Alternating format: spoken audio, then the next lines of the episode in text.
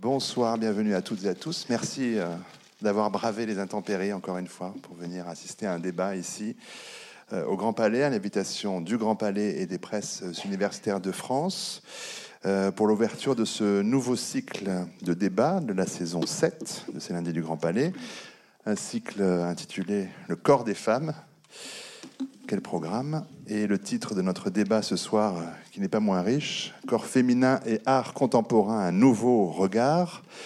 Point d'interrogation, puisque nos débats sont toujours euh, placés sous le signe d'une question, mais plus largement d'un questionnement. Ce sont des débats qui ne prétendent évidemment pas à l'exhaustivité, euh, et les questions posées n'appellent pas toujours euh, de réponse.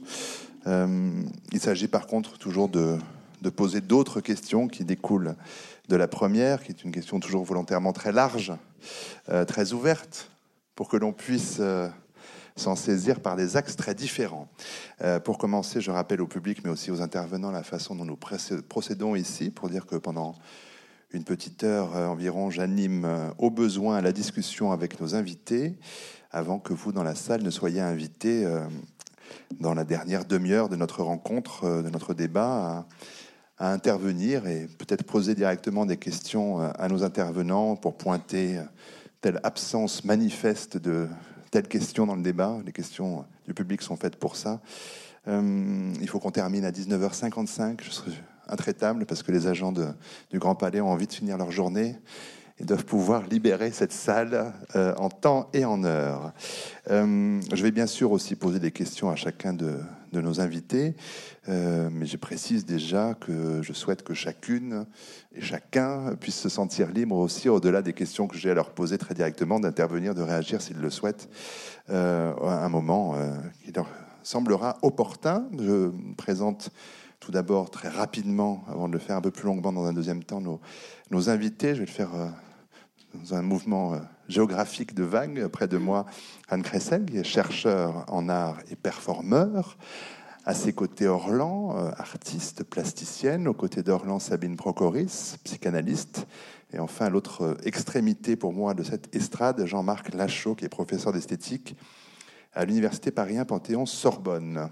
Euh, les organisatrices de ce débat ont pointé quelques questions dans l'invitation que vous avez reçue, que je cite pour partie, en il était dit que les artistes du XXe siècle ont bousculé les codes de représentation du corps féminin, disloqué, géométrisé, déformé qu'est-il devenu aujourd'hui Comment ce corps est-il traité, représenté, perçu Et comment ces représentations nous racontent-elles notre époque. Alors ce sont là quelques pistes que nous suivrons peut-être, mais euh, le fil de la discussion va, va décider. Euh, un premier tour de table peut-être, alors pour mieux présenter nos invités ce soir, en commençant par Orlan, euh, figure bien sûr majeure de l'art de notre temps, qui s'exprime à travers différents supports, euh, vidéo, peinture, sculpture, installation, performance, photographie, 3D, biotechnologie, réalité augmentée. Ça, on a pu le voir très récemment encore à la galerie Michel Rhin à Paris. cela fait quelques décennies maintenant, cinq, Orlan accouche d'elle-même du verbe aimer, c'était 1964. Euh, et donc cela fait quelque temps déjà que vous interrogez le statut oui, du corps et, euh, les pressions, euh, alors qu'elles soient sociales, politiques, économiques, religieuses, qui s'y inscrivent.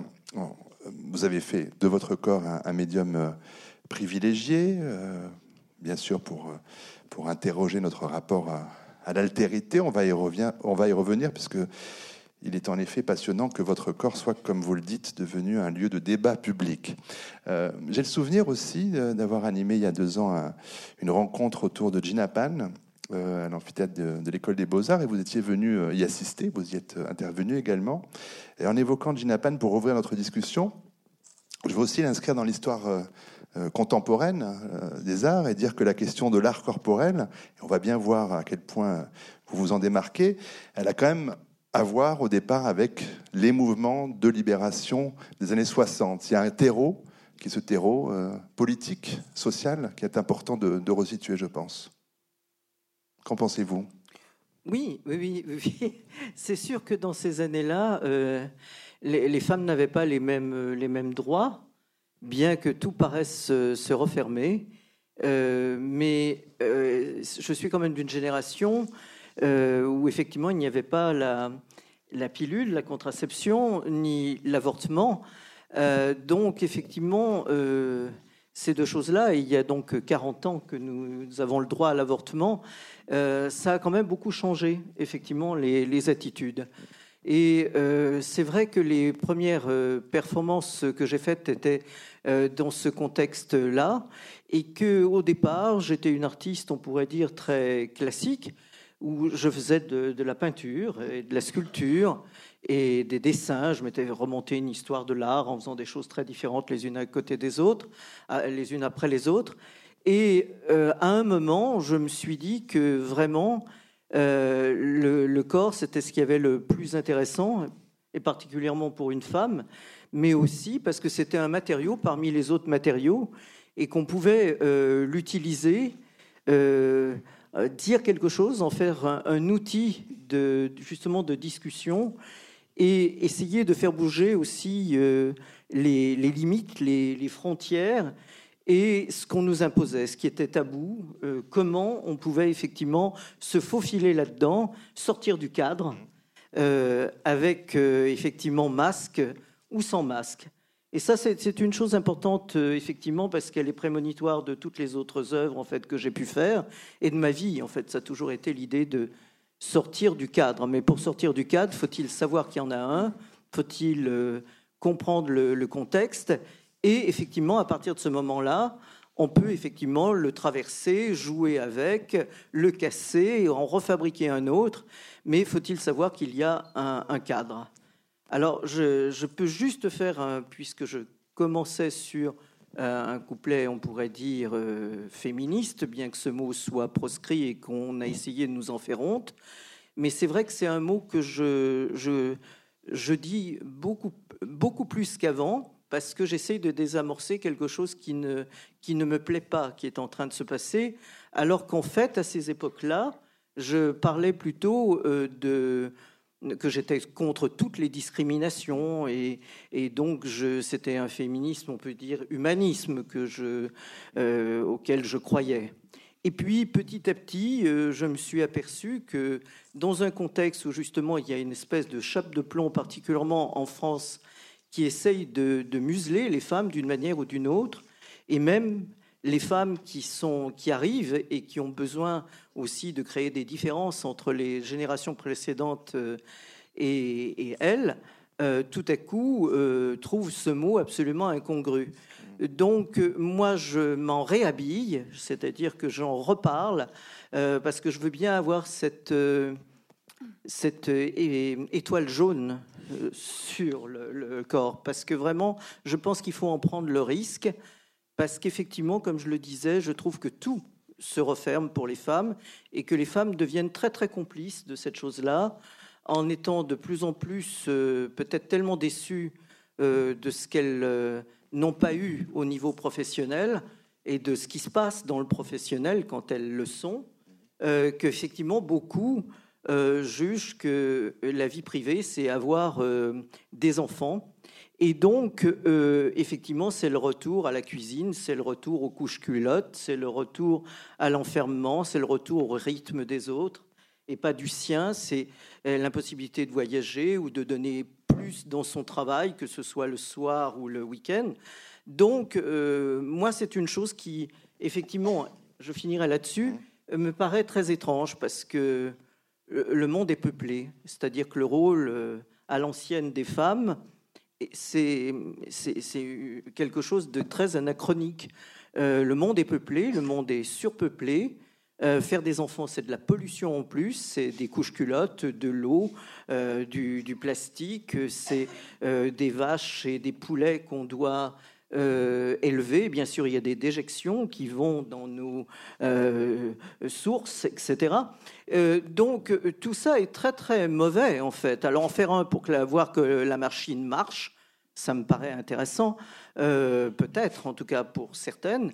en tout cas, je pense que c'est pas indispensable et qu'on nous a mis dans la tête que c'était indispensable et que c'est une vieille idée. Voilà. Alors voilà pour le corps et l'évolution du corps jusqu'à présent.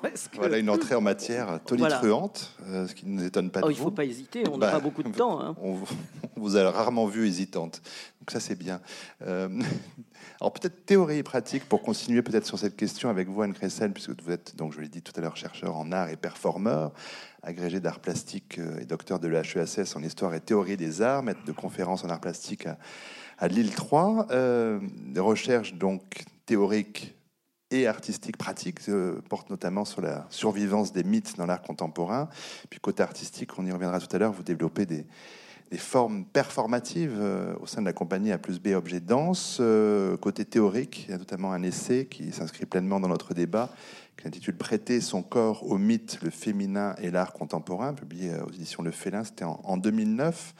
Peut-être, oui, nous dire à quoi répondait chez vous le, désir, l'intuition ou la nécessité de, l'écriture de ce livre, et peut-être pour prolonger le, propos d'Orland, savoir comment vous voyez, vous, l'inscription euh, dans l'histoire des mentalités, de l'histoire de l'art et cette question du corps féminin. Alors, ce qui motivait l'écriture de ce livre et plus largement la réflexion que je porte sur, euh, sur l'art, c'était comment euh, euh, des artistes femmes vont choisir de s'affirmer à travers leur pratique par rapport à, une, à l'art qui est jusqu'aux années 60, la fin des années 60 du XXe siècle, massivement dominé par le masculin. Donc quelle stratégie elles vont adopter, puisque j'aime bien parler de stratégie par rapport à ça. Et on se rend compte qu'en effet, le, corps euh, c'est vraiment un enjeu majeur euh, à ce, moment-là, puisque le corps, c'est aussi euh, le motif de prédilection de cet art masculin. Les, musées des beaux-arts témoignent de cela avec tous ces nus féminins. Donc, quand on est une femme artiste, comment on fait avec toute cette imagerie du féminin qui, travaille les représentations artistiques? Et puis, euh, comment on passe euh, du statut de modèle ou d'image à celui euh, d'artiste. Donc, il y a un, véritable enjeu là, et c'est pas par hasard que la performance devient un, médium privilégié pour, pour ces artistes face à une tradition plus volontiers picturale ou, ou sculpturale. L'écriture de ce livre, elle a été, elle, est, née de quelle, quelle, envie ou quel constat ou quelle intuition? Alors, il y a aussi un rapport au, mythe. Ce qui m'intéresse aussi, euh, c'est la manière dont ces mêmes artistes vont se positionner par rapport à, ces mythes qui, euh, qui, travaillent plus ou moins consciemment euh, toutes ces productions artistiques. Et, en particulier, je proposais dans, cet essai, qui est en fait la réécriture de ma thèse, en fait, je, proposais de voir une survivance de certains mythes grecs qui mettent en scène la différence sexuelle dans des œuvres d'artistes, d'artistes femmes. Donc c'était une proposition de lecture. Hein. Ces artistes n'avaient pas forcément travaillé euh, euh, sur ces mythes, mais en tout cas, je proposais d'y voir une survivance avec cette, euh, cette double, ce double mouvement, c'est-à-dire ces, ces œuvres. Il me semblait qu'elles étaient imprégnées, même parfois malgré la volonté des artistes, de ces mythes qui travaillent notre, notre imaginaire, nos collectifs. Et en même temps, euh, parce qu'il y avait aussi de la part de ces artistes une réflexion sur le statut du corps féminin et leur, euh, leur rôle d'artiste, ces œuvres euh, me semblaient à même de pouvoir engager une, une relecture du mythe. C'est ça qui m'intéresse, c'est ce double, ce double mouvement. On viendra aussi sur votre pratique dans un instant. Je poursuis ce premier tour de table avec Sabine Procoris. J'ai dit tout à l'heure psychanalyste, mais il faut préciser que vous êtes philosophe de formation et que vous êtes aussi très impliqué dans le champ chorégraphique. Et c'est bien qu'on ne parle pas que d'art plastique ce soir, mais aussi, aussi de danse. Euh, vous avez notamment publié Fabrique de la danse. Ça, c'était coécrit avec Simon Eke. Euh, c'était au PUF en 2007. Ce, livre avait obtenu le prix du meilleur livre de danse, décerné par le syndicat de la critique. Et puis des livres sur la psychanalyse, comme la psychanalyse excentrée, euh, toujours au PUF, un livre sur Maggie Marin, aux presses du réel en 2012, L'insaisissable, histoire de la psychanalyse, ça c'est le petit dernier en septembre, toujours aux presses universitaires de France, mais donc avec vous, c'est un regard alors autre, celui de la psychanalyse bien sûr, mais aussi de la spécialiste de danse, un, champ artistique dans lequel, les femmes artistes ont pris une place très importante euh, depuis cette même époque des années 70, euh, un mouvement qui s'est qui s'est amplifié. Comment est-ce que vous expliquez, analysez, regardez cette, euh, cette prise du pouvoir, cette prise du plateau par quantité de femmes dans le monde de la danse? Euh, Je serais plus nuancée que vous. D'abord, je ne suis pas une spécialiste de la danse. Hein. On entend là ça, ça y est. Je ne suis pas une spécialiste du tout de la danse. C'est vraiment par une série de hasards qu'il se trouve que voilà, j'ai très mêlée à un certain nombre de projets chorégraphiques et puis j'ai eu quelques coups de foudre comme ça. Donc Maggie Marin, par exemple, oui, c'est une femme.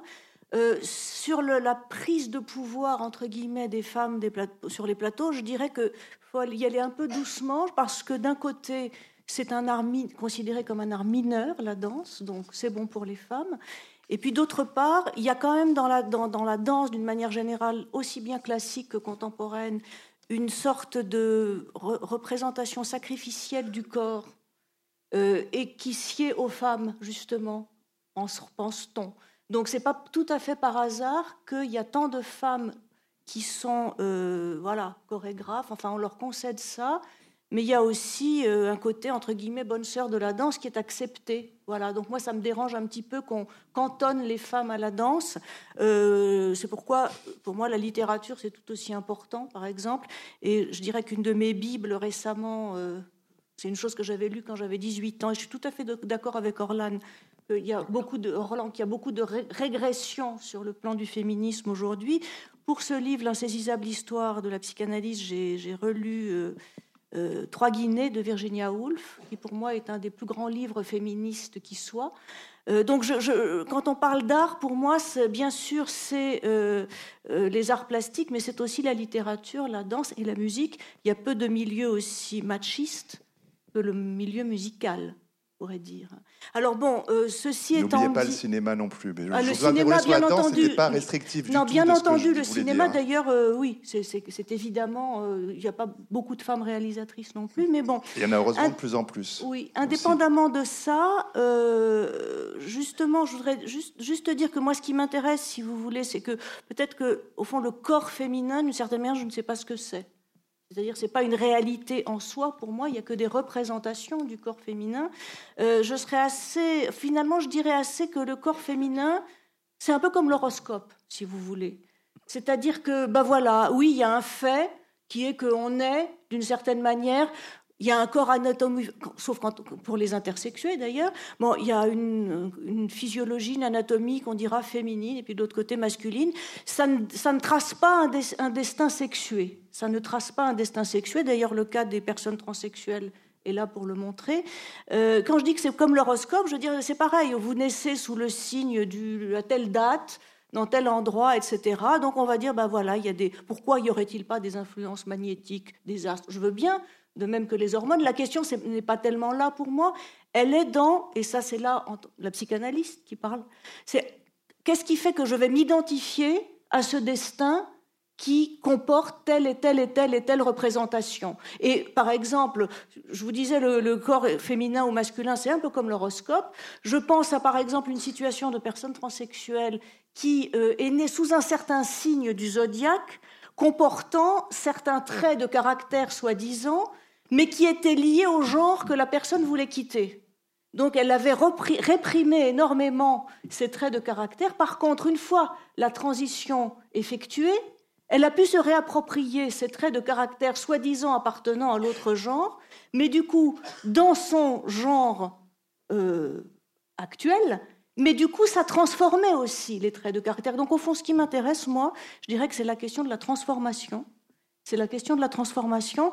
Et mon idée, c'est que cette espèce de, euh, de trouble dans les évidences de la sexuation aujourd'hui, pour moi, l'invention freudienne y est pour quelque chose, puisque pour Freud, masculin-féminin, c'est à la fois une opinion non enfin, quelque chose de non équivoque pour l'opinion commune, et l'opinion commune, il lui accorde un certain prix, mais ça n'a pas de valeur objective, c'est-à-dire ce ne sont pas des concepts clairs, ce sont des notions floues. Et dans l'idée de flou, il n'y a pas du tout l'idée de quelque chose de vague, il y a l'idée d'une imprécision, d'une précision toujours en réajustement. Et donc, ce qui me paraît intéressant, c'est comment, à travers des œuvres, nos regards peuvent être transformés. Et ce qui m'intéresse, c'est plutôt la transformation des regards qui permet que ce qu'on appelle un corps féminin ou un corps masculin, qui sont en effet des médiums d'un certain nombre de discours, de pratiques et d'actes euh, et de formes de vie puisse être en quelque sorte rencontré autre chose que comme, autrement que comme assigné à un destin.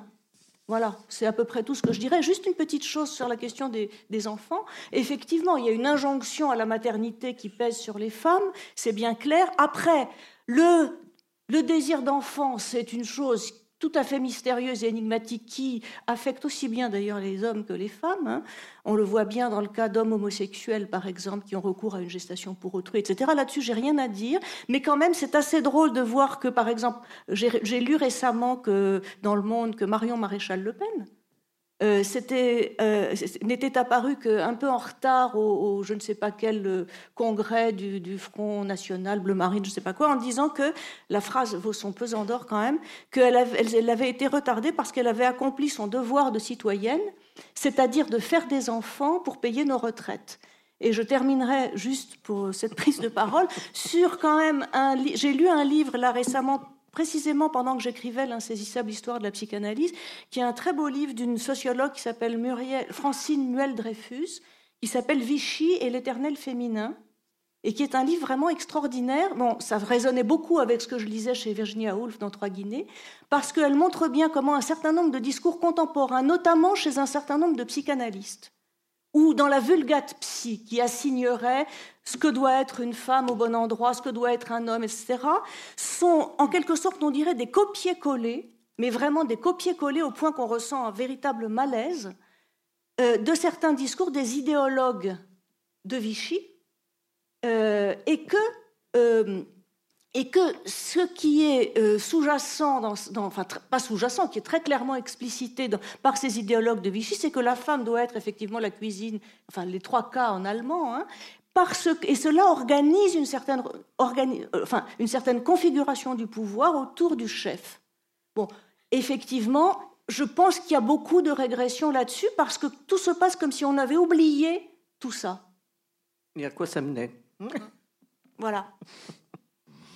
Jean-Marc Lachaud, euh, philosophe de formation également, professeur d'esthétique à, l'Université Paris 1 Panthéon-Sorbonne, chercheur au sein de l'Institut ACT, une structure de recherche en art, création, théorie, esthétique. Euh, euh, qui associe le CNRS à, Paris 1, membre du comité éditorial d'Actuel Marx et du comité de réaction de recherche en esthétique. Alors plusieurs essais, articles sur les théories esthétiques et sur les démarches artistiques du XXe siècle.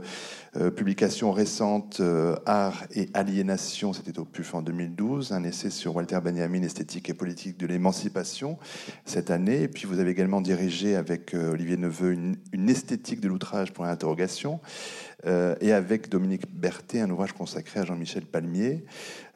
voilà, vous intéressez notamment, on l'aura compris à travers ces quelques quelques titres d'essais à la dimension politique des œuvres. Euh, alors du coup, je peux vous demander quelle est selon vous la part du politique dans la question, j'y reviens, euh, de l'art corporel. Là aussi, j'imagine que la, question mériterait à elle seule deux heures de débat, parce que dans un, dans un ouvrage collectif que vous avez euh, dirigé, donc Art et politique, publié en 2006, vous défendiez l'art sociologique des années 70 euh, le plus fort, selon vous, en termes d'engagement. Vous affirmiez dans, ce texte, dans ces textes introductifs, que le politique aujourd'hui, ce serait cet art capable de nous engager dans une expérience existentielle qui soit aussi une aventure collective. Bon, ça c'était un propos de 2006. Alors peut-être que là aussi, ça, votre pensée a évolué dans, dans ce domaine, mais comme je vois que les questions ne sont pas faites pour qu'on y réponde. Du coup, celle-là est très ouverte, vous voyez. Pour vous, Jean-Marc Lachaud. Oui, mais je voudrais euh, tout d'abord euh, finalement rappeler euh, ce slogan ou cette provocation d'un collectif, les Guerilla Girls, qui interpellait les institutions, bien sûr les institutions artistiques, les galeries, les musées, mais qui interpellait également notre société. Euh, ce slogan, cette provocation euh, était ainsi formulée Les femmes doivent-elles être nues pour entrer au Metropolitan Museum?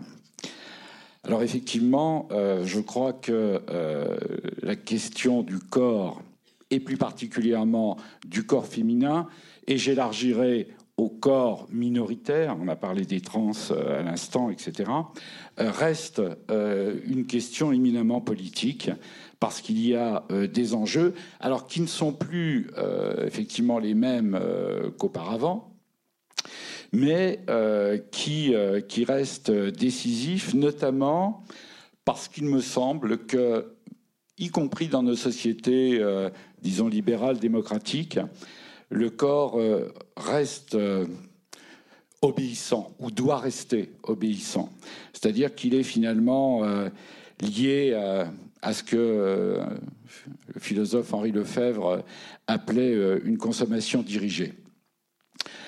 Alors au-delà, je voudrais également faire allusion dans un autre contexte, parce que euh, la question du corps, euh, elle se pose euh, peut-être d'une manière encore plus brûlante dans certains pays, et je voudrais faire allusion à ce qui a été l'utopie et ce qui restera peut-être l'utopie des printemps arabes, en mentionnant une œuvre et les propos d'une artiste syrienne, Leila Murewid, qui s'exprime ainsi, je la cite, c'est toujours le corps de la femme qui est l'endroit où le combat se passe, dans le monde arabe, mais aussi ailleurs.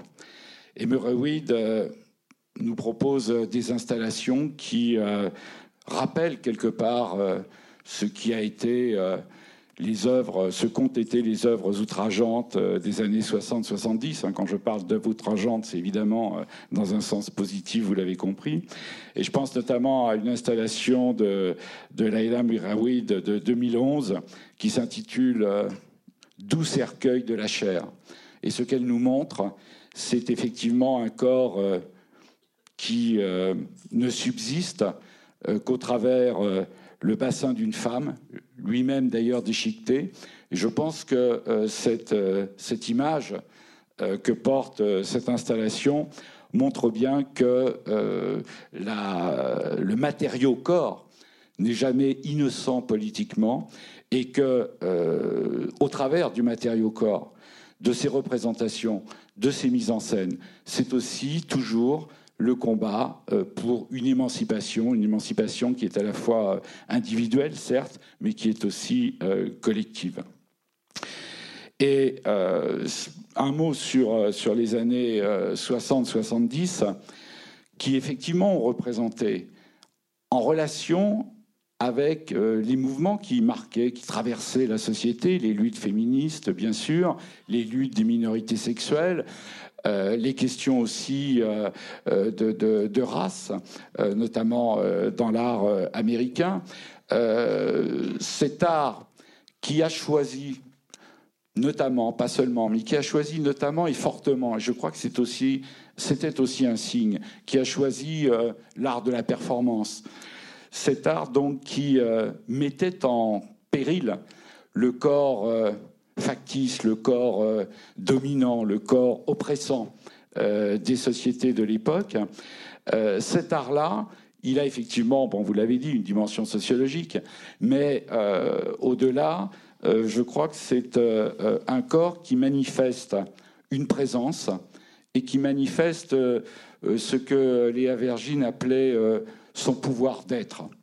Et je pense que l'enjeu, il reste ici et ailleurs aujourd'hui, il reste de euh, conquérir finalement ce pouvoir d'être euh, du corps.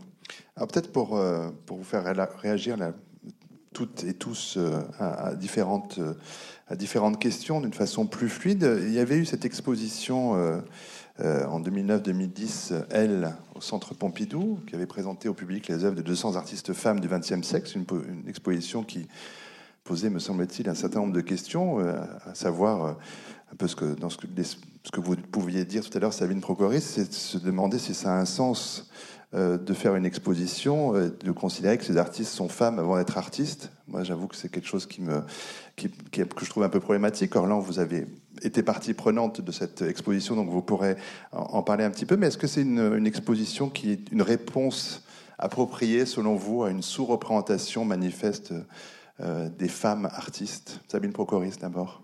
Euh, je ne sais pas quoi vous dire là vraiment. Euh, bah, vous parlez de, cette question de différenciation et de, son absence de sens. bah, non, j'ai pas dit exactement ça. Non, mais Euh, j'ai pas dit exactement ça. Il se trouve qu'il y a des artistes. Il se trouve qu'il y a moins de femmes artistes pour différentes raisons. Bah, donc que Virginia Woolf a parfaitement bien c'est expliqué. édité en poche hein, depuis pas très longtemps, trois Euh, Guinées. euh, de- Oui, oui, non, mais ça a ans. été, en fait, ça avait monde, été c'est vraiment un texte. Oui, c'est pour ça et que je le Ça a été réédité euh, Oui. par euh, Blackjack Edition avec Voilà, une nouvelle traduction. absolument. Puis ça a été de nouveau réédité dans l'ancienne traduction de Viviane Forrester Ah, euh, tout récemment. Euh, pff, je ne sais pas que vous dire. euh, Je ne sais pas Qu'est-ce que vous- répondre. quelle est votre réaction devant une exposition qui est là pour présenter des artistes femmes? Est-ce que dans une institution publique euh, nationale, est-ce que ça vous semble être une réponse euh, appropriée? Je n'en sais rien. Je n'en sais rien. Vraiment, je n'en sais rien. Euh, je sais pas. Orlan, Alors moi, je suis étonné de la question, les bras m'en tombent. Parce que, tout de même, ils sont là pour ça. si ça avait été... euh, Est-ce qu'on parle d'Africa Mix? Est-ce qu'on se pose le problème pour Africa Mix? Absolument. Euh, De la même façon, je pense. Non, non, on n'en a pas parlé, ça n'a pas été du tout, il n'y a pas eu de scandale autour de ça.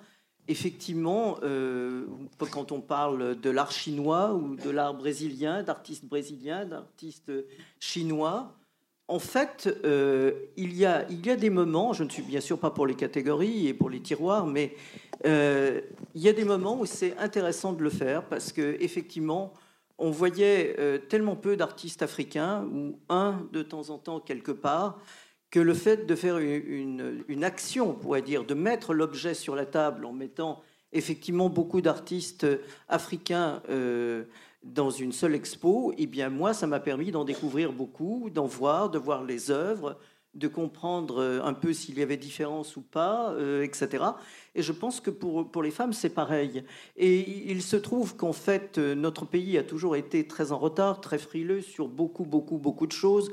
Mais en ce qui concerne les femmes, et ça, et ça continue, c'est assez étonnant. Donc, euh, par exemple, il y avait eu la grande exposition WAC qui a tourné quand même presque dans le monde entier, où effectivement c'était euh, une exposition qui a été faite par les États-Unis euh, au LACMA et au MoCA, pardon, à Los Angeles, mais qui a tourné ensuite à PS1, etc. Et cette exposition, justement, parlait de la révolution féministe. Et c'était extrêmement intéressant, cette exposition. De, la, même manière, ça a été formidable que elle, que Pompidou ait le courage de faire cette exposition, elle, parce que c'était du courage, parce que tout de même, euh, moi j'ai été prof presque toute ma vie et euh, j'emmenais mes étudiants et mes étudiantes à Pompidou et il n'y avait pratiquement pas d'artistes femmes qui étaient accrochées. Donc il n'y avait pas de modèle femme, artiste femme, et à la fois pour les femmes et pour les hommes étudiants à dans cette école. Donc c'était quand même absolument incroyable. Je ne pouvais absolument pas nourrir mes propos, je n'avais pas les œuvres.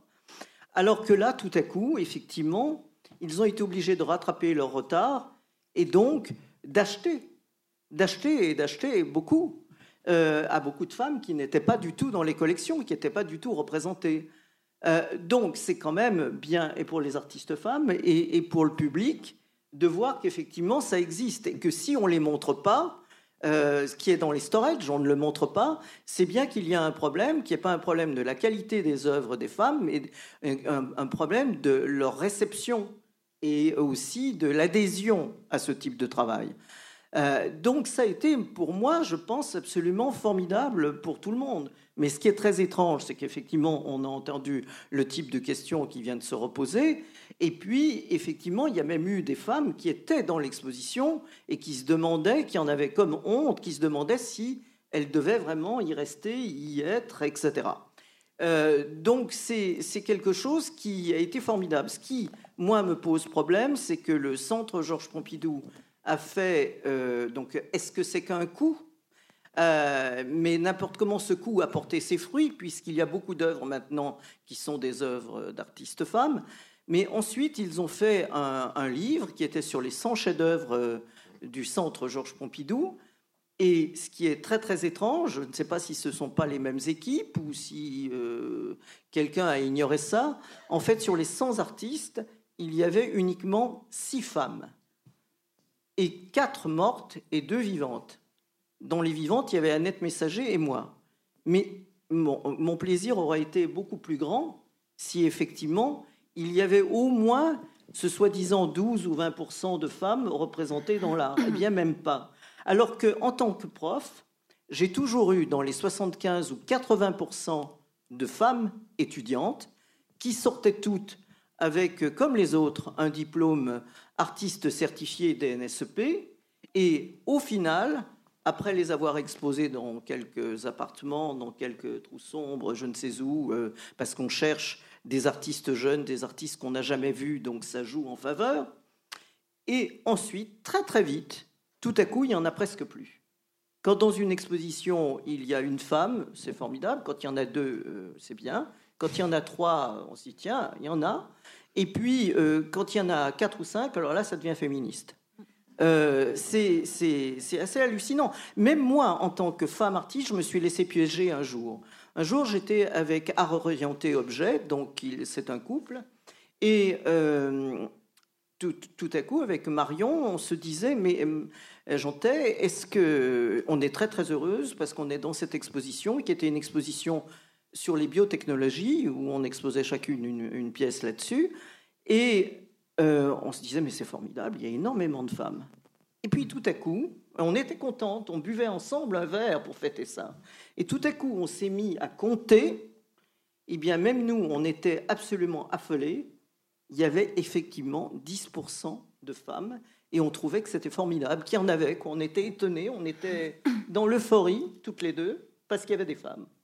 Donc c'est vraiment quelque chose, mais c'est quelque chose de malade. Quoi. il faudrait faire peut-être une psychanalyse obligatoire, autoritaire et générale, parce que qu'est-ce qu'on a contre les femmes? Quel, est ce problème-là? Peut-être vous pouvez en parler, peut-être euh, plus que moi. Moi? Euh, bah, C'est-à-dire que moi aussi, je suis étonnée de la question. Je ne savais pas quoi dire. Non, mais parce, que, vous l'entendez d'une façon biaisée, ce qui est intéressant aussi, parce que vous présupposez quelque chose dans ma question qui n'y est pas. Mais, ça m'intéresse de vous entendre et réagir. C'est-à-dire que, bon, comment dire oui, euh, ce qui m'a gêné, moi, dans, dans, dans, c'était le type de discours qui accompagnait cette exposition. Comme si c'était euh, des choses, comment dire, je dirais pas des animaux de foire, les femmes artistes, mais quand même, il y avait des discours que j'ai lu même de commissaires, de, je me rappelle, même une commissaire femme de Beaubourg, euh, qui avait quand même un discours, en fait, qui, il y avait un art féminin et non pas un art fait par des femmes. Et là, moi, il y a un bah, glissement qui me dérange. Vous voyez bien que ça pose problème. Euh, c'est bien ce que je viens de dire tout à l'heure. Euh, je ne sais pas, il y a des hommes qui font des, des œuvres vraiment hommes, euh, je ne sais pas, réputés comme tels, et puis d'autres qui font des œuvres différentes. Et pour les femmes, c'est pareil. Oui, oui, bien il y, sûr. Il y a des femmes qui font des choses très féminines ah, et ben qui parlent de la féminité et qui s'en hum. servent. Et puis il y en a d'autres qui ne font pas du tout référence à oui, ça. Oui, mais bien c'est aussi varié chez les hommes que chez les femmes. C'est pourquoi je trouve que les discours qui assignaient l'art fait par des femmes à un art dit féminin encore, qu'est-ce qu'on appellera féminin? Ça, c'est quand même une vaste question. Euh, la couture. Voilà. Euh, c'est quand même là voilà vous voyez que ça pose problème. Euh, et c'est pour je, voulais juste vous parler d'une pièce là, d'une pièce alors d'une chorégraphe d'Esther Salamon, qui est une pièce assez ancienne déjà de 2004, qui est très intéressante parce qu'elle posait en son cœur euh, comment trompe l'œil La question du genre, justement. Alors, on voyait arriver sur le plateau. Alors, c'est intéressant parce que c'est une, une, pièce faite par une chorégraphe, femme. On voyait, il y avait un plateau carré. Euh, le public était tout autour. C'est-à-dire que déjà dans le dispositif, les gens se voyaient les uns les autres à travers ce qui allait se passer sur le plateau, on va dire. Arrivaient sur le plateau, en fait, huit jeunes gens. Et ils commençaient, alors il commence, alors, qui se mettait petit, très lentement, petit à petit par couple, et pendant un certain temps, pendant 40 minutes. Alors attendez, attendez, attendez, attendez, j'ai pas fini. Soi-disant, il se, alors huit garçons, apparemment, et puis il passait par toutes les positions du, du Kama Sutra, et petit à petit, il y en a un qui sortait et qui revenait avec certains accessoires de travestissement féminin. Et petit à petit, on s'apercevait, mais on n'en était pas très sûr, que, en fait, les huit garçons du début, c'était des femmes travesties en hommes, mais avec des détails anatomiques très très bien euh, imités, si j'ose dire, puisqu'il y, avait ce il y avait les protubérances qu'il fallait sous les pantalons, il y avait la barbe de trois jours qu'il fallait, même s'il y avait les cheveux longs, c'était les cheveux longs coiffés comme les garçons aux cheveux longs, etc. Et petit à petit, ça se transformait, mais ce qui était intéressant, c'est que par quel biais ça se transformait? Précisément par cette histoire du Kama Sutra, c'est-à-dire par ce truc qui est là le sexuel, qui n'est pas le sexué, et qui est un médium de transformation, comme le dit très bien Beckett, hein, on n'est plus soi-même dans l'amour, on, on devient n'importe qui, et, on sait plus quoi, on peut plus moyen de s'estomper à partir de ce moment-là. Hein. Et au fond, ce qui était intéressant, c'était alors ce qu'il y avait beau, de très intéressant aussi dans la pièce, c'est qu'il y avait des regards aux spectateurs de la part des personnes qui étaient sur le plateau, et ça se terminait en fait, ils on ne savait plus si c'était euh, des femmes qui avaient été travesties en hommes qui se traversissaient en femmes ou si c'était moitié mélangé homme-femme, on ne savait plus. Et ce qui était intéressant, c'est de voir le regard des spectateurs qui essaient de capter des indices qui auraient donné une sorte d'assurance, quoi, que là nous avions des hommes ou là nous avions des femmes. Et du coup, ça dissolvait complètement de cette façon extrêmement humoristique et assez rentre-dedans quand même. La pièce d'Esther était assez, assez forte, elle était assez drôle, cette pièce. Et du coup, ce qui était intéressant, c'était le trouble des spectateurs qui étaient complètement, qui savaient plus où ils étaient. Personne ne savait plus où il était. Euh, il y a des gens qui ont détesté évidemment cette pièce, notamment certains chorégraphes hommes qui pensaient, eux, avoir la clé de la question du genre. Et voilà, pour moi, ça, c'est exemplaire d'une œuvre faite par une femme, faite par une femme, et qui met vraiment les pieds dans le plat dans cette question-là.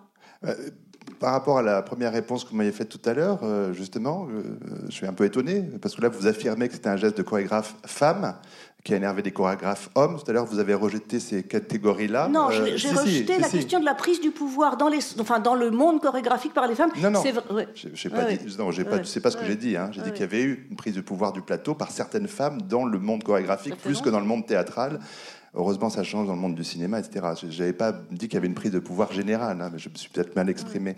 Donc, pourquoi tout d'un coup vous réintroduisez cette notion genrée? Parce que tout simplement parce que c'est un cas singulier. Vous me parliez d'une manière générale. Ah moi, je suis jamais, je peux jamais répondre dans le général. D'accord. Alors, les questions sont générales et les réponses sont singulières. On est là pour ça, en effet.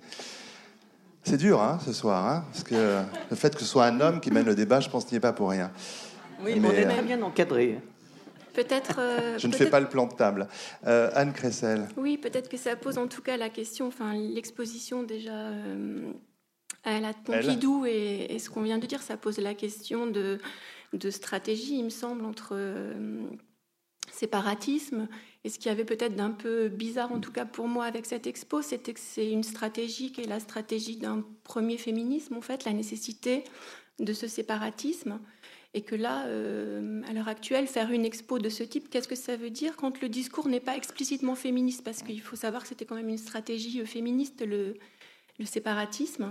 Et donc c'est étrange quand, une expo euh, d'artistes femmes seules ne se revendique pas comme féministe. J'avais écrit un petit article là-dessus, ça me paraissait un peu contradictoire. Donc moi, c'était plutôt là-dessus que j'avais réagi. Après, je suis d'accord sur le fait que que ça a eu le mérite de mettre en lumière des artistes femmes qu'on voit trop peu. Je suis la première à le regretter, donc en effet, elle avait ce, mérite-là. Et, euh, c'est quand même un grand mérite. Hein. Et ça a eu un autre mérite, c'est de, de mettre en place ce débat sur euh, art de femme, art féminin. Est-ce que parler de, d'artistes femmes, c'est penser qu'il y a une essence d'un art féminin. Cette question de, l'essence, elle est, elle est, importante en fait. Est-ce que parce qu'on est une femme, on va faire des œuvres euh, d'essence féminine? Est-ce qu'on peut parler d'un art féminin? Il me semble que c'était pas le propos de, de l'exposition. C'était assez, euh, c'était assez peu essentialiste pour le coup, mais c'était, c'était étrange en effet de moi, il me semble que cette expo-là, et comme moi d'ailleurs, aurait, euh, mérité euh, d'être plus clairement revendiquée comme féministe. Mais après, là, c'est l'autre problème qui se pose en France de la réception du féminisme et d'un antiféminisme, il faut le dire.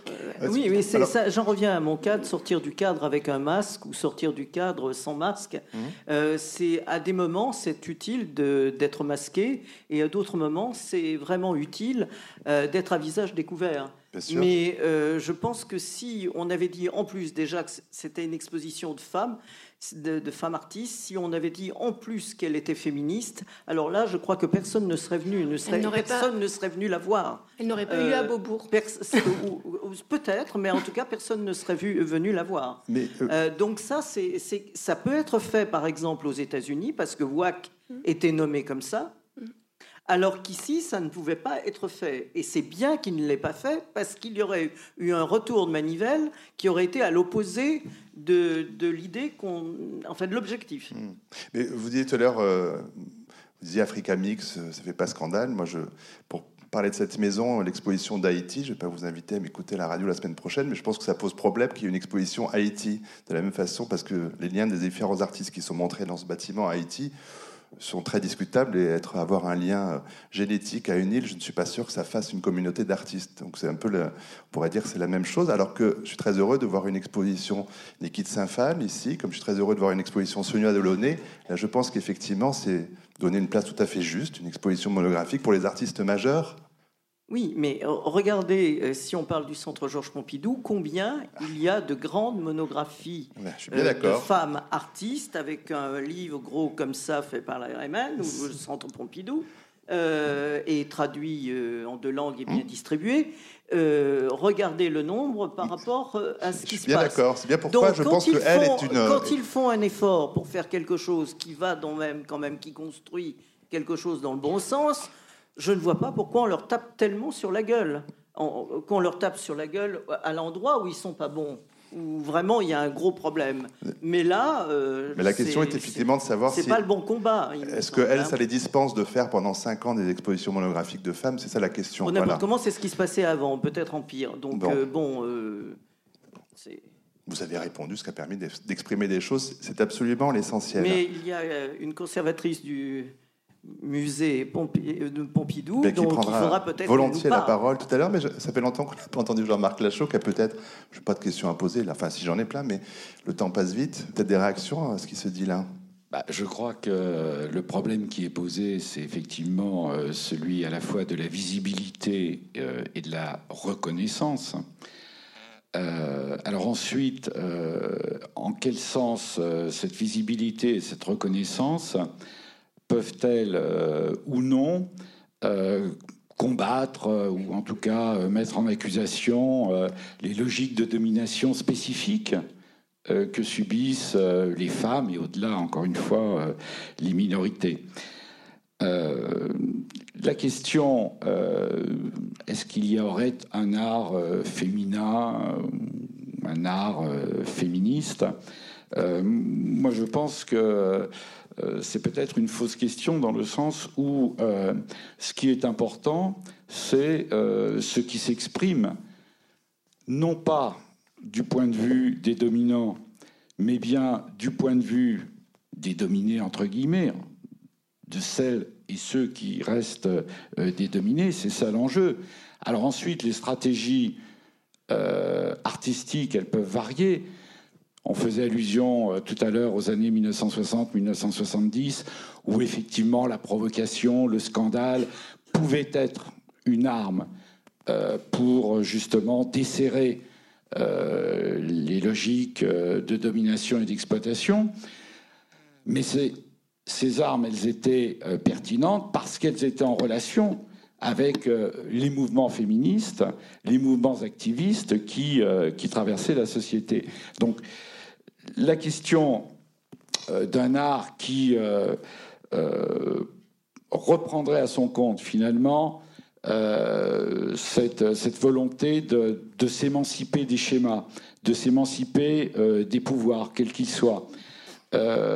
cet art, il peut être effectivement qualifié de féministe, et si on pense euh, à, une, euh, à une œuvre vidéo euh, d'Ursula Biman qui, il y a quelques années, donc, s'interrogeait sur la situation des femmes à Juarez, cette frontière entre les États-Unis et le Mexique, où le nombre de crimes de femmes est, assez impressionnant, crimes d'ailleurs non résolus, et où cette artiste femme, au travers de sa vidéo, elle montrait bien que euh, la, femme euh, subissait à la fois euh, une domination économique, une domination sociale, évidemment une, domination sexuelle, et au travers de cette, de cette œuvre vidéo, c'était en fait donc la, la possibilité ou non de déconstruire les discours de déconstruire aussi les réalités qui, qui asservissent le corps féminin et le, corps, le corps minoritaire. sur cette question, il y a une série Orlan de self-hybridation, je le dis avec l'accent français, qui rejoint d'une certaine façon certains des propos que vient de tenir euh, Jean-Marc Lachaud, qui, qui, fait que voilà, vous, vous mélangiez votre, euh, votre aspect à celui de, de femmes d'autres pays, d'autres continents, d'autres cultures pour... Ou euh, d'hommes. Hein. Ou d'hommes, de femmes ou d'hommes, vous avez raison. Mais je reviens au corps féminin, en l'occurrence c'est le, le, vôtre, votre corps comme objet du débat voilà, qui associait dans, dans, ce même geste effectivement le, des pressions euh, sociales, encore une fois, qui pèsent à la fois sur les critères de beauté physique, sur le corps. Qu'est-ce que vous, vous cherchiez à, à, montrer, à dire avec ce, ce, ce travail-là alors en préalable, je suis obligé de dire que toute la première partie de, de mon travail, en fait, était euh, un questionnement sur euh, qui suis-je, hmm. bien sûr, je et, et une autre, euh, c'est-à-dire d'inspecter, on pourrait dire, euh, ma culture occidentale. Donc j'ai travaillé avec les Madones, les Vierges blanches, les Vierges noires, avec l'iconographie chrétienne, avec bon, j'ai interrogé aussi justement les tableaux, mm. comme j'ai fait des tableaux vivants avec la grande odalisque de Ingres, avec beaucoup d'autres choses où je suis allé voir comment les hommes avaient mis le corps de la mm. femme euh, dans, ces, dans ces tableaux et à partir de ça faire autre chose autrement, qui un décollement, un dérèglement entre ce qui avait été fait et ce que, ce que j'ai fait, mais en ce qui et, et qu'ensuite en fait les opérations chirurgicales où il s'agissait en fait de mettre euh, de la figure sur mon visage, c'est-à-dire de la représentation et de ne pas accepter ce masque de l'inné euh, qui nous est imposé euh, essayer de, faire soi-même son, autoportrait, euh, mais un autoportrait euh, charnel. donc là, ce moment-là est un moment charnière. Et ensuite, quand justement j'ai, comment dire, construit ma singularité, où j'ai, j'ai, fait en quelque sorte que je m'identifie encore plus à cette image qu'à celle d'avant, et que je me sois inventé moi-même. Donc sculpté moi-même, euh, j'ai euh, utilisé cette, image. C'était ça d'ailleurs le but. Euh, c'est pas ce qu'on dit les journaux, mais c'était cela, c'était l'idée de faire effectivement une nouvelle image pour fabriquer de nouvelles images. Mais bien évidemment, à partir de ce moment-là, ce qui m'a intéressé, c'est d'aller critiquer non plus ma propre culture et la culture occidentale, mais d'aller justement exercer mon sens critique sur d'autres civilisations.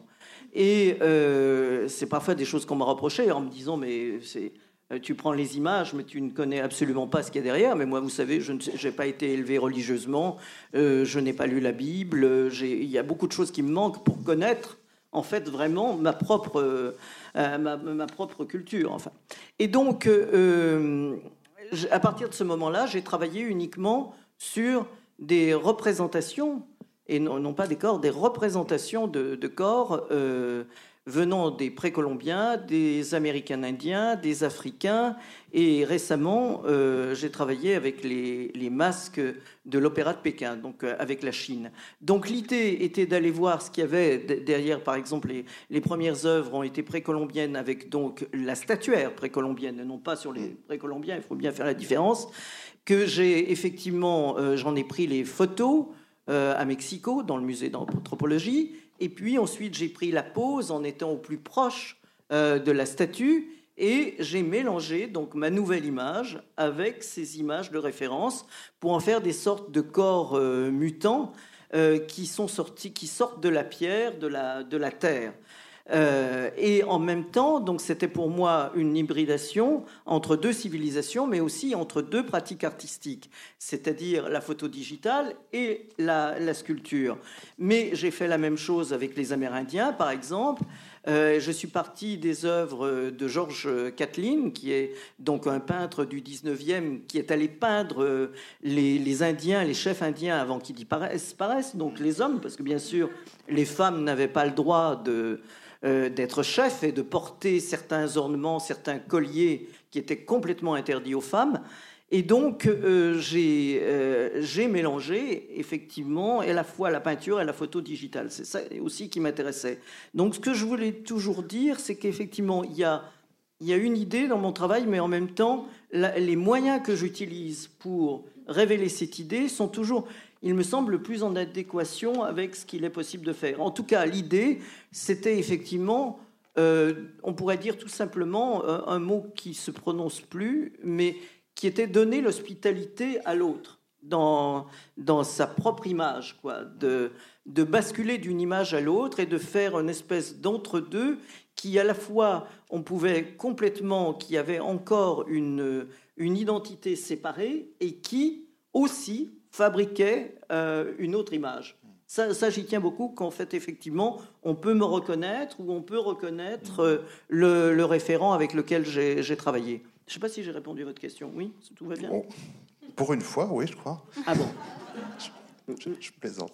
Vous vouliez réagir, Samine Procoris Mais oui, parce que cette, cette, question de l'hybridation, hein, moi, elle m'intéresse énormément parce que je pense que, enfin, pour moi, en tout cas, la psychanalyse, c'est un art des passages. Hein.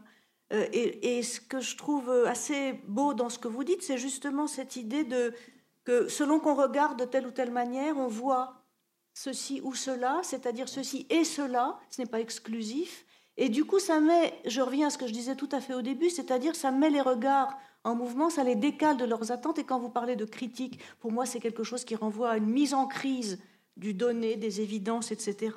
Je, crois que, comment dire, euh, par rapport à cette histoire du corps féminin justement et du nu, etc. Là, je regarde, je me remémorais là récemment, je, me faisais la remarque que précisément le nu dans la statuaire grecque, ce sont plutôt des hommes que l'on voit, sont plutôt des hommes nus. Et par contre, quand les femmes sont représentées, je me suis rendu compte que souvent, elles sont avec des péplos en mouvement, justement, comme, comme si on voyait le vent. Et je me suis dit, tiens, ça c'est curieux, parce que les femmes, dans la Grèce antique, quand même, elles n'ont pas beaucoup d'existence, bien que quand même, enfin, elles n'ont pas d'existence, en même temps, ces figures minoritaires, elles sont bien un ferment de quelque chose. On voit par exemple dans les suppliantes d'Échille, le cœur est composé de quoi? D'un cœur de prisonnière esclave. Et le cœur, qu'est-ce que c'est? Si ce n'est effectivement la voix de ce qui circule entre tous, quand même, comme Nietzsche nous l'a bien redit. Hein. Et donc ça, ça m'intéressait bien parce que le mouvement du péplos, Benveniste a dit des choses très belles là-dessus en disant que, euh, autour de la, notion, de rythme, et en disant que le rythme, dans le, dans le, grec archaïque, et il fait une étude philologique vraiment intéressante, c'est ce qui désigne le mouvement même de la forme en tant qu'elle est en train de se transformer, c'est-à-dire le mouvement du passage. Et il prend comme exemple, par exemple, le nuage ou le péplos. Et ça, ce qui m'intéressait là-dedans, en voyant ces femmes qui sont inexistantes dans la société, mais qui en même temps sont figurées avec ce, enfin, à travers ce mouvement-là, c'est que quand même le pouvoir de métamorphose, c'est le pouvoir des dieux chez les Grecs. C'est-à-dire les dieux ne cessent de se métamorphoser pour séduire ou pour s'échapper, et il y, a y, a un très beau livre de Françoise Fantisi Ducroux sur la question de la métamorphose qui s'appelle L'homme cerf et la femme araignée, et où elle fait une petite remarque euh, à la fin du livre, moi qui m'a beaucoup intéressée, où elle fait remarquer que dans la langue grecque ancienne, il n'y a pas de substantif, donc quelque chose qui désigne un état ou une forme arrêtée, euh, pour désigner la métamorphose, il n'y a que des verbes. Donc c'est toujours le passage, et ce que je trouve dans, ce que vous disiez, je trouve que ce que vous dites, les images, ce ne sont pas que des images, c'est de capter le passage entre les images. Et ça, je trouve ça, pour moi, c'est la force de l'art d'une manière générale. Alors, avant de donner la parole au public, j'aimerais que Anne Cressel nous évoque aussi sa, sa part pratique, euh, artistique, et savoir euh, qu'est-ce que vous, vous cherchez à, à, explorer dans votre euh, pratique de performeur? Alors c'est un, un, travail que j'ai inscrit à la frontière des arts plastiques et des arts vivants, et euh, dans lequel je, je, prends la théorie comme matériau aussi. Et donc j'interroge à la fois ce qu'évoquait tout à l'heure Sabine Procoris, à savoir ce qui se joue euh, d'une construction de la féminité à travers le geste dansé. C'est en cela que je me raccroche au chant chorégraphique, parce que sinon c'est pas très dansé. Et, euh, et puis, je, m'intéresse euh, à la manière aussi dont le corps féminin peut être porteur d'une parole relative au savoir. Quand cette parole, elle vient plus volontiers d'un corps masculin, a priori, et qu'est-ce que ça fait de délivrer un savoir au, féminin? Donc je m'intéresse aussi du coup aux figures évidemment de, des Sibylles et, de la Pity par rapport à, cette question. et je m'intéresse aussi à, à cette, autre du langage euh, que Lacan met du côté du féminin aussi. Donc il y, a quelque chose là de un nœud assez complexe qui, euh, qui m'intéresse. Mais, mais que, qu'est-ce qui fait que vous vous mettez en jeu? Vous? Par rapport à mon, à mon vécu de, de conférencière? Je sais pas, oui, peut-être. Besoin euh, d'être physiquement dans la, dans la pratique aussi? Mais moi, je viens de la pratique en fait au départ, en fait, c'est-à-dire que j'ai fait une école d'art avant de faire de l'histoire de l'art, en fait. Donc c'est un... c'est normal pour moi de... de de concilier les deux. Ça a mis longtemps d'ailleurs parce que j'ai eu une pratique euh, euh, théorique qui était assez euh, stimulante et du coup j'ai n'ai pas pratiqué pendant, pendant mes recherches dans une pratique warbourienne de montage d'images. Mais, euh, mais, du coup, après ma thèse, j'ai eu besoin effectivement de revenir quand même à une réelle pratique. Et par rapport à cette, cet enjeu euh, d'être là avec son corps de femme euh, et, avec la, théorie comme matériau, voilà, pour moi en tout cas, c'est quelque chose d'important d'être ces deux choses à la, fois. Alors le temps file un petit peu, alors on peut proposer au public qui est là ce soir d'intervenir, de poser des questions, une main qui se lève. On va vous apporter un micro. Madame, relevez la main parce que je pense qu'on ne vous a pas vu. Voilà, juste, juste ici. On peut peut-être allumer la salle plus. On pourrait allumer la salle Un peu plus de lumière peut-être, Je voulais revenir sur l'exposition Elle à Centre Pompidou. Je suis, je travaille au Centre Pompidou et j'ai participé à l'exposition. Et euh, on pose la question euh, qu'est-ce que fait une exposition où il n'y a que des femmes euh, Je ne sais plus exactement comment vous avez formulé votre question. Ah, j'ai pas du tout formulé la question comme ça, mais c'est intéressant que vous l'ayez entendu comme ça. Mais, non, mais reformulez-la parce que je me souviens plus très bien. J'ai demandé si, alors très très précisément, il faut que je retrouve j'ai interrogé effectivement nos intervenants sur le fait qu'il y ait une exposition consacrée à des artistes femmes au Centre Pompidou et de quelle façon est-ce que ça pouvait être pour elles euh, problématique, effectivement, qu'une exposition comme celle-ci existe, dans la mesure où il faudrait qu'on reconnaisse une, que les artistes femmes sont femmes avant d'être artistes? Voilà, je dis quelque chose comme ça. Alors, des expositions consacrées, consacrées, aux hommes artistes, il y en a des milliers. oui, mais elles ne sont pas nommées comme ça, justement. Alors, elles ne sont pas nommées comme ça, c'est sûr. Alors, c'est sûr qu'on aurait pu faire un accrochage avec que des femmes, ne pas le nommer comme ça. Euh, hmm. On aurait pu le faire. Euh, ça n'a pas été fait. Ça n'a pas été fait. C'est plus difficile à communiquer. Et ce qu'on voulait, euh, c'était que les, le public vienne voir des artistes femmes. On aurait pu faire un accrochage comme on fait classique, sans communiquer avec trois hommes à Libye. Hein, comme il y a la plupart du temps un accrochage masculin avec trois femmes à Libye. C'est ça qui aurait pu se faire. J'entends que vous dites communiquer, mais ça, c'était aussi ça le sens de ma question. Est-ce que c'est un coup de com aussi cette exposition-là non, mais ce sont des questions qui se sont posées, que je pose, je relaye ici. Le coup de, communication, c'est l'objectif de cet accrochage, c'était que on voit des œuvres de femmes artistes qu'on ne voyait pas. Alors qu'on devrait en voir tout le temps. Alors qu'on devrait en voir tout le temps, qu'en général, quand il y a un accrochage classique, il y a 5 ou 6% de femmes artistes. Je parle du contemporain, alors qu'il y a plus de femmes artistes que d'hommes artistes.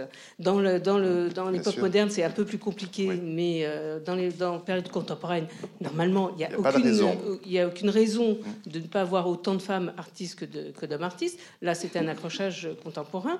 Et donc, l'idée, c'était de, euh, de montrer, de montrer ces femmes artistes. Alors, on, en est en histoire de l'art effectivement au premier féminisme, comme dit Anne Kressel, c'est-à-dire qu'il faut se singulariser ce que, pour pouvoir émerger après. En histoire de l'art, oui, on en est au premier féminisme, parce que l'histoire de l'art a un tel retard sur euh, la réflexion euh, euh, de, de, l'identité, sur la réflexion de, la lutte des femmes, etc., qu'on est obligé d'avoir, de repasser par ce premier féminisme. Ça n'a jamais été dit comme ça, évidemment, au Centre Pompidou. Là, c'est une question institutionnelle. Le, féminisme est banni des institutions euh, françaises. Hein. Si, si, si. Heureusement, pas toutes. Il y a le frac Lorraine, par exemple, qui résiste, et Béatrice Josse, qui fait un excellent travail depuis très longtemps. Peut-être. Par exemple. Enfin, c'est pas une institution étatique. Hein, c'est pas, c'est pas le, musée euh, national d'art moderne, etc. et même pour vous dire qu'au départ, on avait proposé, enfin mes, mes, collègues avaient proposé de faire une exposition sur l'art féministe, donc une exposition et non pas un accrochage des collections, et que ça a été refusé. Donc c'était justement l'alternative a été de faire cet, cet, accrochage. Alors cet accrochage a permis quand même à beaucoup de gens de voir beaucoup d'œuvres de femmes artistes et a eu des répercussions énormes au niveau international et au niveau national. Alors, mm. on en a, eu des répercussions donc, euh, au Centre Pompidou, parce qu'il y a eu effectivement des achats d'œuvres de femmes beaucoup plus importantes, euh, des répercussions malgré tout en termes d'exposition, parce que je pense qu'on a fait une exposition Hélène Gray qui n'aurait jamais eu lieu s'il n'y avait pas eu ce mouvement, euh, ce mouvement-là. Euh, il y a eu Geneviève As, il y a eu quand même un peu plus de monographie, un petit peu plus. Oui, ils n'ont pas les grandes expositions de, du centre hein, que vous citez là, hélas aussi. Euh, Hélène Gray, c'était une, c'était, une grande exposition. Geneviève, c'était une petite exposition. Il va y avoir Mona et il va y avoir González Foster, qui vont être aussi euh, Des, des, des, expositions conséquentes. Euh, il y a eu beaucoup de petits L un peu partout dans le monde et, et, même, et même en France. Et je pense que ça sensibilisait quand même le milieu artistique sur cette question. Alors, faut pas que ça retombe, c'est sûr. Et là, c'est euh, à tout le monde à, euh, à, ce que, à être vigilant pour pas que ça retombe. Mais euh, ça a eu ce mérite. Ça a eu ce mérite. C'était pas une exposition à visée essentialiste. Là, je pense, enfin, moi, j'ai pas entendu vraiment mes collègues parler d'art féminin. Et donc, bon, c'est, ça existait. Je pense qu'il faut le reconnaître. Mais c'est vrai qu'il y a un retard de l'histoire de, l'art en France euh, par rapport à ces questions qui, dans d'autres euh, contextes, alors euh, dans les pays anglo-saxons en particulier, posent pas tant de problème. On va vous passer. Ah, pardon, mademoiselle, pardon. Euh, bonsoir. Euh, c'est pour revenir sur le pourcentage de femmes euh, qui suivent les cours d'art et qui, au final, ne sont pas artistes reconnus.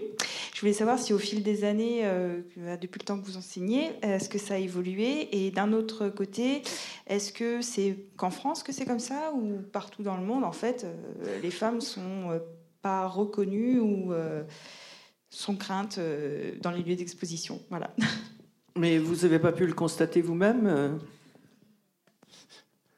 c'est vrai, je, suis étonné de votre question parce que c'est tellement une évidence euh, dans, dans, tous les livres d'art qu'on voit, dans les, tous les catalogues que l'on feuillette, dans les expositions. c'est une évidence, quoi. il n'y a pas besoin d'avoir un plaidoyer, c'est un constat bête et méchant. Euh, alors, ça a évolué un tout petit peu parce qu'effectivement, il y a énormément euh, d'étudiantes, énormément, énormément. Donc, proportionnellement, euh, bien sûr, il y, a, il y a une différence qui n'est pas une différence magnifique, fantastique, puisque je vous disais ce qui vient ce qui s'est passé, par exemple, dans le livre de Pompidou, mais il y a un mieux il y a un mieux, mais c'est vrai que les, femmes artistes. Moi, je suis sortie de l'auberge, donc c'est. J'en parle presque avec euh, beaucoup de, recul parce que bon, j'ai beaucoup de livres, j'expose beaucoup, bon, etc. Mais il n'empêche que pour euh, les, euh, par exemple, les commandes publiques, je, n'ai jamais eu de commande où il y a, j'en ai eu une dernièrement pour un pour cent, enfin j'en ai eu deux, mais toute ma vie, euh, ça a toujours été un homme qui a, passé devant au final dans les trois, même si j'étais euh, sélectionné. Euh, donc il y, a, toujours eu de la résistance et ça en va aussi des prix. Par exemple, on, marchande avec un artiste homme fort, mais pas autant qu'avec une femme artiste. Et on va peut-être essayer même d'avoir des donations.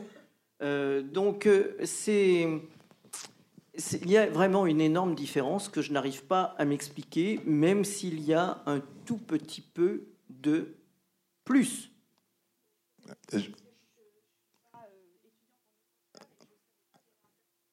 Alors, le pourcentage D'accord. Non, excusez-moi parce que c'est vrai qu'on a l'impression que toutes les personnes qui sont là sont tout. Euh, sont, tout. à fait euh, dans le monde de l'art. non, mais c'est vrai. Excusez-moi. Juste pour ma réponse. Euh, excusez-moi. je crois que Sabine Procoris et Jean-Marc Lachaud veulent intervenir. Que vous disiez justement Anne Cressel que dans les pays anglo-saxons, l'histoire de l'art est plus avancée peut-être qu'en France. Mais pour ce qui est des que ce soit des galeries de Chelsea ou des grands musées américains. Il y a énormément de différences aussi, énormément. Euh, les grandes expos consacrées aux femmes, euh, les artistes contemporains, on n'en voit pas quand même à tous les coins de rue non plus. Enfin, statistiquement, je crois que la. Enfin, non? Je disais vraiment, moi, c'était plutôt pour la pratique de l'histoire de l'art. Oui, mais je parle de, à l'université, c'est une euh, chose. Dans les galeries et les musées, c'en est quand même un peu une autre, me semble-t-il. Ah, je crois que ça, ça, reflète ce qui se passe ailleurs. Je veux dire, en, en philosophie, par exemple, euh, on compte euh, les femmes philosophes, euh, on n'en entend pas beaucoup parler. Moi, quand j'ai fait des études de philosophie, on était considérés comme des. Enfin, je me rappelle encore un professeur de Cagnes dans un lycée de garçons, faut dire. Mais en Cagnes, c'était mixte. Dire ah, c'est très étonnant, ce sont les filles qui mènent en rendant des dissertations. Bon, en philosophie, c'était vraiment caractéristique. Alors, je suis devenue psychanalyste, il y a plus de psychanalystes femmes, certes, mais bon. Euh, et pour terminer, tout à, justement, c'est vraiment la question. Alors, par contre, des infirmières, il y en a beaucoup plus que d'infirmiers, ça c'est sûr. Et toute la théorie du care aujourd'hui, quand même, nous pousse à fond dans ces choses-là. Euh, juste sur la question de la domination, je termine sur ce que j'aurais dû terminer sur la question de la métamorphose quand même. Si on revient à ce que ce, que ce magnifique livre de Canetti, Masse et puissance, il y a un très beau passage sur la question du masque et de la métamorphose, et de la métamorphose interdite, et il dit bien que le potentat est, au sens de haïr, la métamorphose spontanée incontrôlable. C'est-à-dire que la métamorphose, c'est bien l'arme fondamentale contre la domination et contre les pouvoirs instaurés, puisque ça ne cesse de défaire les formes déjà, euh, les formes qui veulent enfin, s'asseoir et, durer et rester. Donc voilà. Alors après, euh, oui, il y a beaucoup moins de. Euh, je veux dire, si on, je vous dis la philosophie, regardez les femmes philosophes. et ce qu'on étudie au lycée comme femmes philosophes, il n'y en a pas, je pense. Mais c'est presque dans tous les domaines. Mais oui, c'est presque dans tous les domaines, sauf à les part domaines, les domaines qui sont réellement, dits, pour les femmes. Voilà. Euh, Bien sûr, c'est pas un scoop. Hein. personne n'a dit que c'était un scoop. On, pourrait là, par exemple, faire des statistiques en demandant à chacun et à chacune euh, qu'est-ce que vous faites dans la vie. Euh, je pense que ça serait très clair, non? Est-ce qu'il y, a beaucoup de femmes d'exception dans cette qui font des choses extraordinaires? Voilà une question. Dites-moi, s'il vous plaît. Parce que tous les individus ne font-ils pas des choses extraordinaires Quelles sont les femmes qui font des choses extraordinaires ou inattendues ou pas dans ah. le moule, dans les stéréotypes habituels? Ah.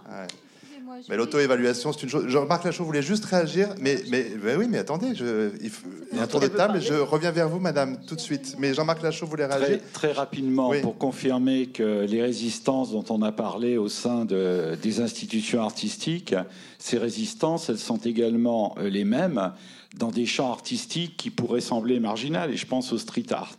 Quand vous prenez euh, les ouvrages euh, concernant cette forme d'art, euh, les noms féminins sont euh, excessivement rares. Et pourtant, on sait que dans la pratique, euh, des femmes street artistes affirment leur propre, leur propre démarche. Alors évidemment, il y a toujours celles qui sont connues, je pense à Mystique par exemple, mais il en est de même dans, dans ce type de, de chant. Madame. Avec votre micro. Excusez-moi, je, vais revenir en arrière. Mais je vous en prie. C'était à propos des musées.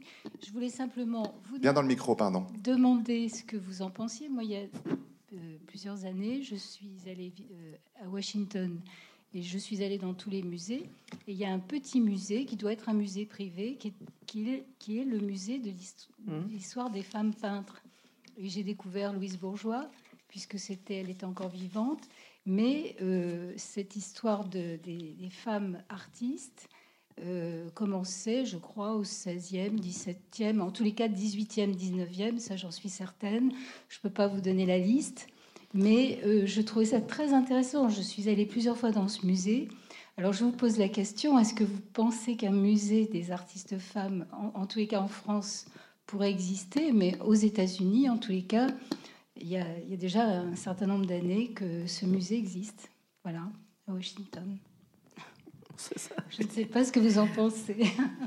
Je pense qu'il n'y a, pas beaucoup de chances que ça existe ici. Est-ce que ce serait bien que ça existe? Je crois que c'est aussi la question de madame.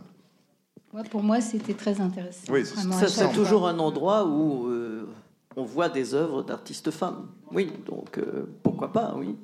En tout cas, cette histoire des femmes, elle est absolument nécessaire. Hein. Le, livre d'Elisabeth Lebovici, Catherine Gonard, femme artiste, artiste femme, c'est essentiel de ce point de vue-là, en fait, parce mm. que on ne peut pas engager euh, une démarche critique si on n'a pas aussi cette perspective historique. Mais j'ai remarqué aussi que dans le street art, en effet, en dehors de Mystique, c'est vrai qu'il y a absolument très peu de, femmes qui se sont. C'est peut-être assez masculin de, de travailler dans la rue aussi, c'est peut-être assez, assez dur. je ne sais pas. Il y a, peut-être des raisons aussi. Euh. Non, non, elles, existent, hein, simplement. Elles On va récupérer le micro pour l'amener au fond de la salle, s'il vous plaît. Merci.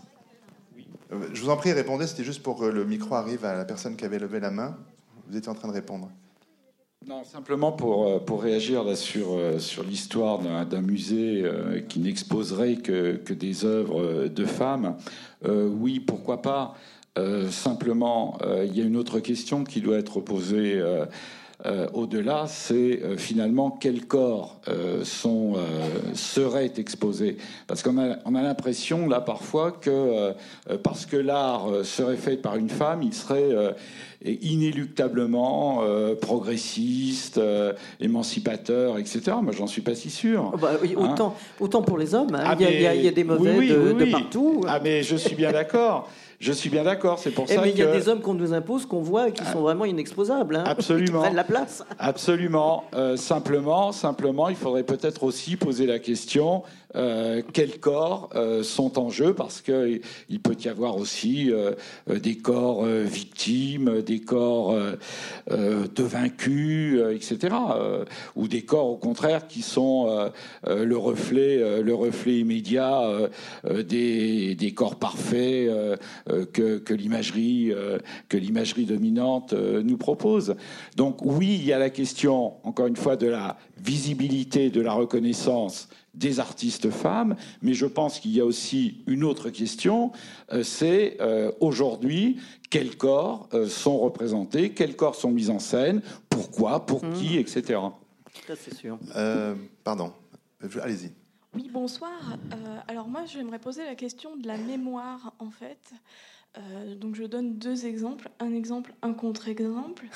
Euh, mon premier exemple, c'est euh, euh, celui des archives de l'Opéra de Paris, notamment concernant les compositrices femmes, des, compositrices de musique, dont les archives ont disparu au début du XXe siècle, puisque les conservateurs ont jugé bon que ce n'était pas utile de les garder. Du coup, on a perdu la mémoire de ces artistes femmes qui composaient de la musique pour l'Opéra de Paris et aussi, on a perdu la mémoire également des danseuses, de certaines danseuses, puisqu'on a détruit leurs archives, considérant qu'elles n'étaient pas importantes. Mon contre-exemple, c'est celui du Palais Galliera, du musée de la mode de la ville de Paris, où euh, à peu près 10% des collections euh, sont dévouées aux hommes.